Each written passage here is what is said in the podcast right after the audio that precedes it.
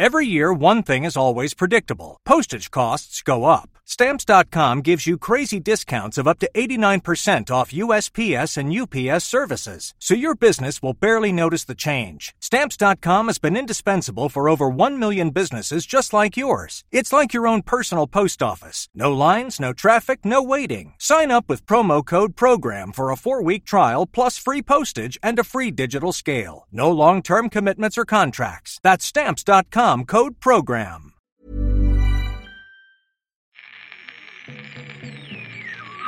Ici les secrets du ciné. Les passionnés parlent à tout un chacun. Veuillez écouter tout d'abord quelques messages personnels. Papy, c'est vraiment trop stylé. Je répète, Papy, c'est vraiment trop stylé. Voici donc quelques informations sur la façon dont ce film culte s'est fabriqué. A tout de suite.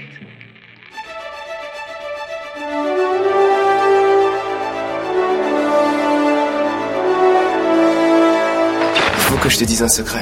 Secret? Quel secret? Mais ce n'en est plus un maintenant. Puisque je vous ai tout dit.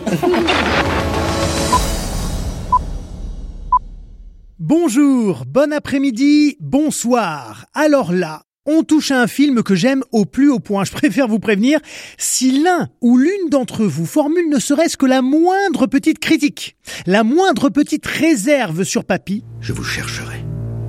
Je vous trouverai. Et je vous tuerai. voilà, j'espère que c'est bien clair. Mais il est fou ce mec Non, mais pardonnez-moi de vous menacer de la sorte, hein, mais Papy fait de la résistance, c'est carrément mon film doudou. Je l'ai découvert quand j'avais 7-8 ans et je continue aujourd'hui encore de le regarder très très très trop régulièrement, euh, jusqu'à en connaître maintenant plusieurs séquences littéralement par cœur. Mais rabattez votre caquet, les bourdels Mais foutez le camp, virtuose de mes deux, et vive Pétain! D'abord, moi, je suis pour la grande Allemagne. Le- L'Europe, das grosse Europe! À Hitler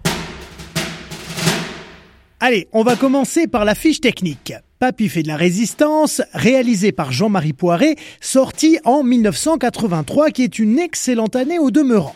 Un budget de 30 millions de francs, ça fait environ 10 millions d'euros, deux mois et demi de tournage et un peu plus de 4 millions de spectateurs en salle, ce qui est énorme à une époque où évidemment il n'y avait pas un UGC ou un CGR à chaque coin de rue. On ne regrette pas sa soirée Et pour les plus jeunes qui nous écoutent et qui n'ont peut-être pas encore été euh, forcés par leurs parents à regarder ce film lors d'une énième rediffusion d'été sur TF1, en voici le pitch.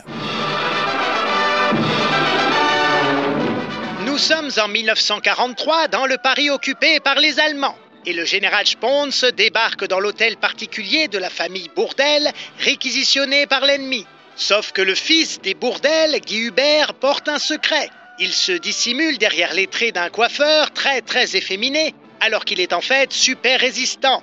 Une sorte de Zorro Superman Arsène Lupin qui combat les nazis. Dois-je vous appeler super ou résistant Appelez-moi super, pas de chichi. Bon, Et tout a commencé avec une pièce de théâtre. On est à la toute fin des années 70, début 80, et que ce soit sur scène ou au cinéma, avec les bronzés et le Père Noël est une ordure, tout réussit à la troupe du Splendide.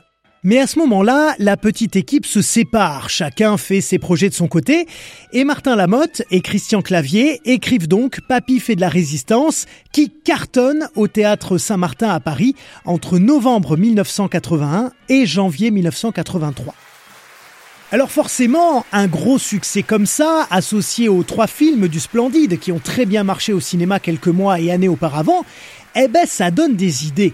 Du coup, Christian Clavier rappelle Jean-Marie Poiret, qui avait déjà réalisé Le Père Noël est une ordure, et Christian Fechner se montre intéressé par l'adaptation. Alors pour ceux qui ne le connaissent pas, Fechner, c'est un des plus grands producteurs du cinéma français entre 1971 et 2007. Il a porté euh, une cinquantaine de films cultes que vous connaissez forcément, euh, L'aile ou la cuisse, La soupe aux choux, Les enfants du marais, Jean Becker, magnifique, La tour Montparnasse infernale, un classique aussi avec Eric et Ramsey, ou encore euh, Chouchou avec Gad Elmaleh. J'adore les sushis. Bref, le projet emballe tout le monde, mais Martin Lamotte comme Christian Clavier sont très clairs. Ils veulent faire un film à grand spectacle, donc à gros budget.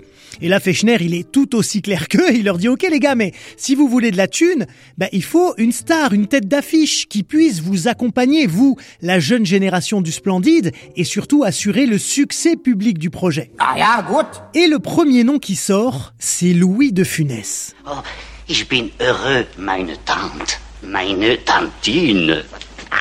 Et c'est tout à fait normal puisque Fechner avait produit quatre de ses derniers films.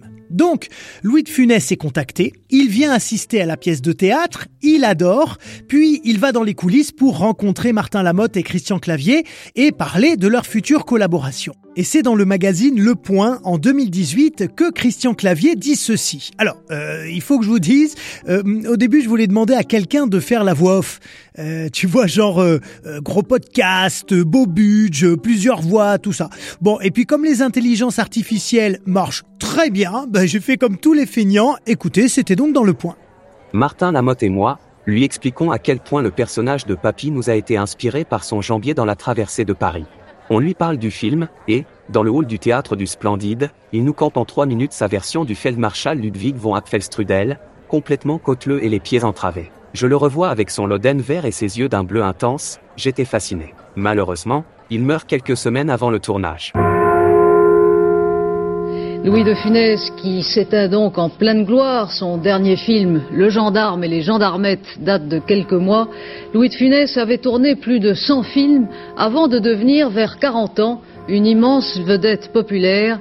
Et oui, et c'est pour ça que le film est dédié à Louis de Funès dès les premières secondes. Et outre le fait d'avoir perdu un immense acteur et surtout une belle personne, c'est un peu la cata pour Fechner, Poiré, Lamotte, Clavier, puisqu'ils avaient commencé à travailler pour lui donner soit le rôle de Papy, soit le rôle de Ludwig von Apfelstrudel, qui est le, le demi-frère d'Hitler. C'était pas encore bien défini à ce moment-là, mais ils doivent repenser totalement le casting. Alors pour que le film attire des spectateurs, Fechner lance l'idée de mettre des gens connus sur tous les rôles, ou presque. Oh, bravo, mon général. Et vous dites que c'est la première fois que vous tenez une raquette. Mais vous se matchez comme personne.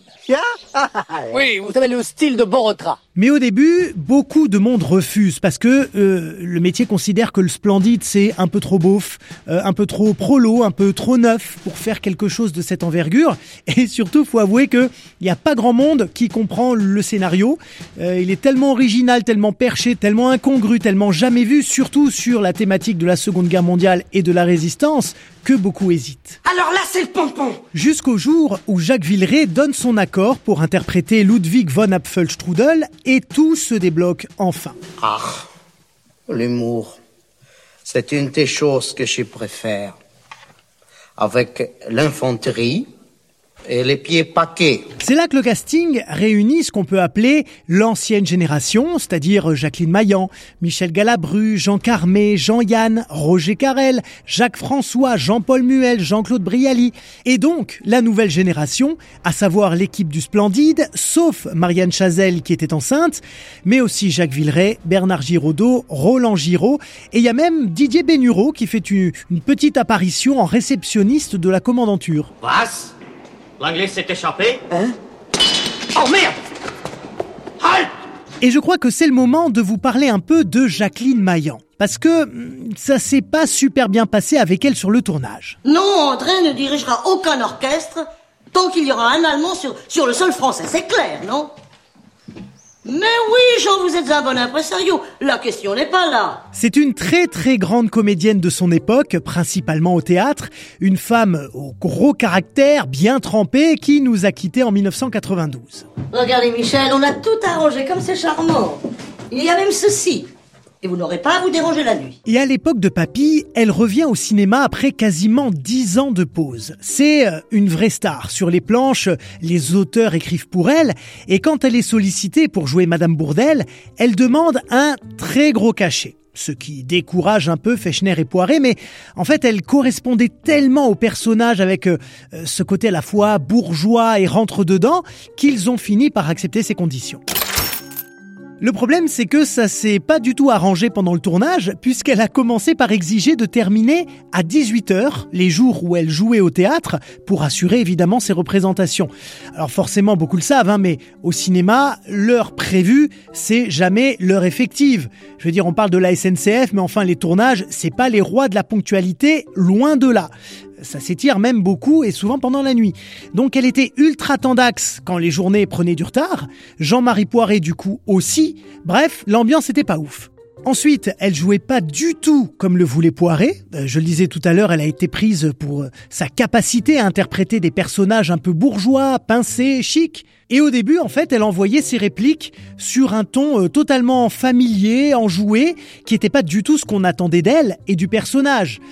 Alors imaginez-vous quand on est obligé de reprendre, entre guillemets, une femme comme Jacqueline Maillan, euh, de la guider, de lui dire qu'elle fait pas comme il faut, et croyez-moi que vous n'êtes pas forcément bien reçu. C'est la première fois qu'on ose m'interrompre. Même votre Führer en 33 a fait la queue dans ma loge. Ce n'est pas un sous-fifre trempé comme vous qui va me donner des leçons de musique. Mais c'est pas tout. Jacqueline Maillan s'est aussi vexée parce qu'elle était doublée. Alors je vous rappelle qu'elle joue une cantatrice, même une très grande cantatrice, et elle a quelques scènes où on l'entend chanter, comme celle-ci.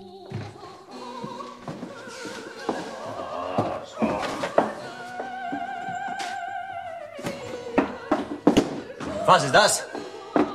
Ich fürchte, das ist die Marseillaise, General. So, so, so. Sauf que bah, elle n'est pas chanteuse, et encore moins d'opéra. Donc, pour que ce soit crédible, elle a été doublée par une vraie cantatrice, mais elle n'était pas contente. Eh oui, parce qu'en fait, quand Jacques Villeray a joué, lui, son passage chanté, qui est d'ailleurs devenu culte, bah, c'est vraiment lui qui chante. Il n'est pas doublé. D'ailleurs, rappelez-vous de cette séquence où Jacques Villeray nous prouvait qu'il était un génie. Et toi non plus, tu n'as pas changé. Toujours le même parfum léché, toujours le même petit sourire. Qui en long sans vraiment le dire, non toi non plus. Et si vous avez vu le film, que vous avez encore les images en tête, euh, dans cette scène, il y a plusieurs plans sur Jacqueline Maillan qui écoute Jacques Villeray chanter. C'est dans le script. Hein ben, elle n'était pas contente non plus, parce que dans cette séquence, elle était qu'une sorte de figurante. Elle devait écouter euh, de façon neutre la chanson de Apfelstrudel. Et du coup, si vous regardez bien, on sent vraiment et clairement qu'elle est ultra saoulée d'être filmée comme ça à rien faire, et ça rend la scène encore plus drôle. Allez, pour finir, je voulais vous partager quelques critiques qui sont parues à la sortie de Papy. Libération, deux points, j'ouvre les guillemets. Un film comique, point d'interrogation. Le pire, c'est l'absence de rythme, de tempo, un peu de finesse et de légèreté, c'est ce qu'on ne trouve jamais dans Papy. Le Parisien libéré. Les gags se font attendre et d'originaux, on n'en découvre guère. La séquence la plus navrante est certainement celle de la mise en boîte de la chanson de Julio Iglesias, Je n'ai pas changé. Cela vient comme un cheveu sur la soupe. On reste quoi face à tant de vulgarité et d'indigence? Pas un soupçon d'invention. Et je voulais aussi vous partager cette critique du désormais réalisateur Nicolas Boukrieff, qui était alors rédacteur pour le magazine cinéma Starfix, créé d'ailleurs en 1983. Le film n'est pas drôle, voilà, on s'y ennuie car aucune cible n'est vraiment définie, aucune vanne ne fait mouche. Ah oui, ce qui est pas mal quand on relit ça, c'est qu'on voit que ces gens-là ont eu le nez fin, manifestement. en tout cas, c'est la preuve qu'un film peut se faire défoncer à sa sortie et rester culte 40 ans plus tard. Vous n'avez pas bien compris qui je suis J'ai tout... pour... Ah Il me fait peur J'ai tout pouvoir. Je vais vous convoquer demain à la commandanture dans mon bureau à 8 heures. Bon, Antoine Tu n'as pas le bureau Je sens rien ah Mais il me vise avec son arme Allez voilà, c'est la fin de ce nouvel épisode des Secrets du Ciné. Un très très grand merci pour votre fidélité et votre écoute. Je vous donne rendez-vous très bientôt pour de nouvelles aventures. Évidemment, 5 étoiles et un bon commentaire, ça me fait toujours extrêmement plaisir. Merci encore et surtout n'oubliez pas, vive le Cinoche Ciao tout le monde.